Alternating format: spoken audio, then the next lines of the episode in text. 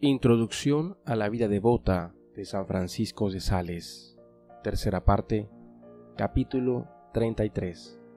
Normas en cuanto a juegos y danzas.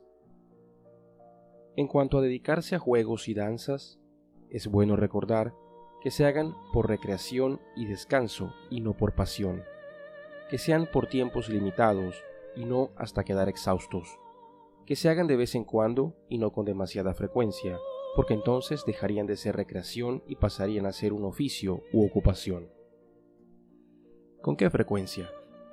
Te recomiendo que vuelvas a leer las recomendaciones del capítulo anterior y que procedas como te aconsejan la prudencia y la sana condescendencia con los demás.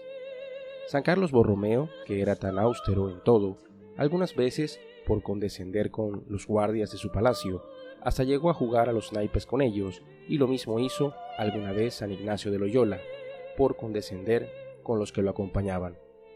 Santa Isabel de Hungría, tan dedicada a la oración, la contemplación y a las obras de caridad, cuando sus amigas la invitaban a ciertos pasatiempos mundanos sin prejuicio de su santidad, aceptaba su invitación y pasaba ratos allí sin ofender a Dios.